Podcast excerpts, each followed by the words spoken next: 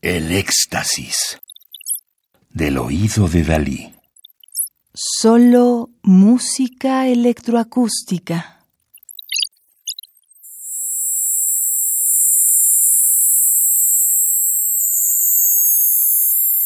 Música y arte sonoro con nuevas tecnologías. Disco compacto 2011-2012. Centro Mexicano para las Músicas y Artes Sonoras, CEMAS. Alejandro Canale Chombo se acercó a la música desde pequeño a través del gusto de sus padres por la música mexicana indígena y mestiza, y de otras partes del mundo, aunque más fuerte de la música clásica. En 2003 estudia formalmente música en la Universidad de Guadalajara en la carrera profesional medio en música.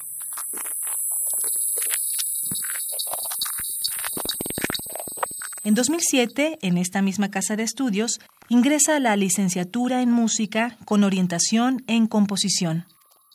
Becado por el CONACULTA y la Secretaría de Cultura del Estado de Michoacán de Ocampo en el programa de fortalecimiento a la creación de música y arte sonoro con nuevas tecnologías, Centro Occidente por parte del Centro Mexicano para la Música y las Artes Sonoras, el CEMAS, para la creación de la pieza electroacústica Voces de Huehuecuicatl.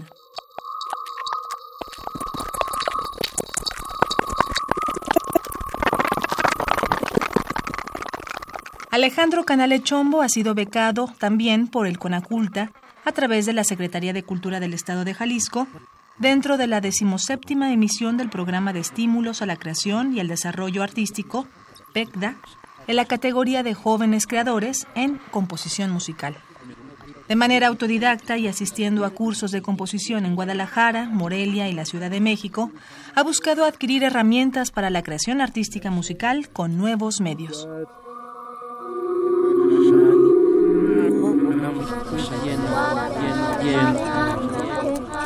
Voces de Huehuecuicatl, Canto de los Ancianos, de Alejandro Canale Chombo, es una pieza electroacústica hecha a partir de grabaciones de campo y de estudio con hablantes de las lenguas náhuatl y purépecha, donde absolutamente todos los sonidos en la pieza son hechos a partir de este material sonoro.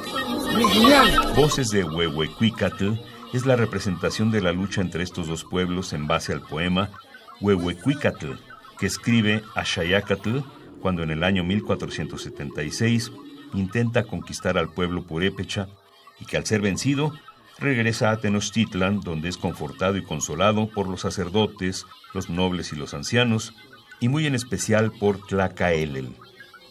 Ellos, a su vez, le ayudan a escribir el poema en un tono de exhortación a los guerreros para recobrar el ánimo. La pieza incita a una revalorización de las lenguas en su sentido musical, a pesar de que el náhuatl y el purépecha no son lenguas tonales, donde el significado cambiaría según la entonación de algunas palabras. A partir de la mezcla de diferentes timbres y selección de algunas frecuencias de los hablantes, se crea una amalgama de frecuencias que pretende producir los fenómenos otoacústicos que son sonidos que se producen al interior del canal auditivo, emulando la lucha de estas voces.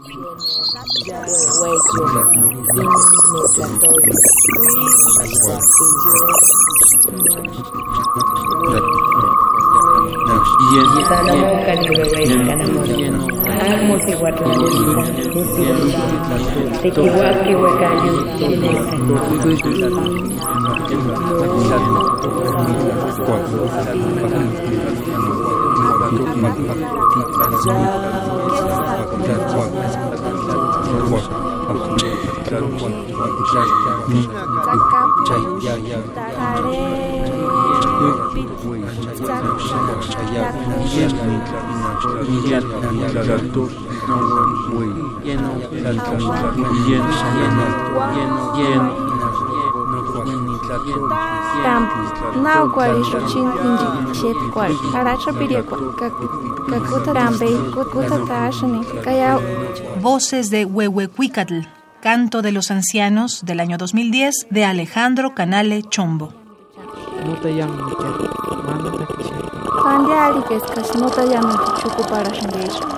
Radio UNAM. Experiencia sonora.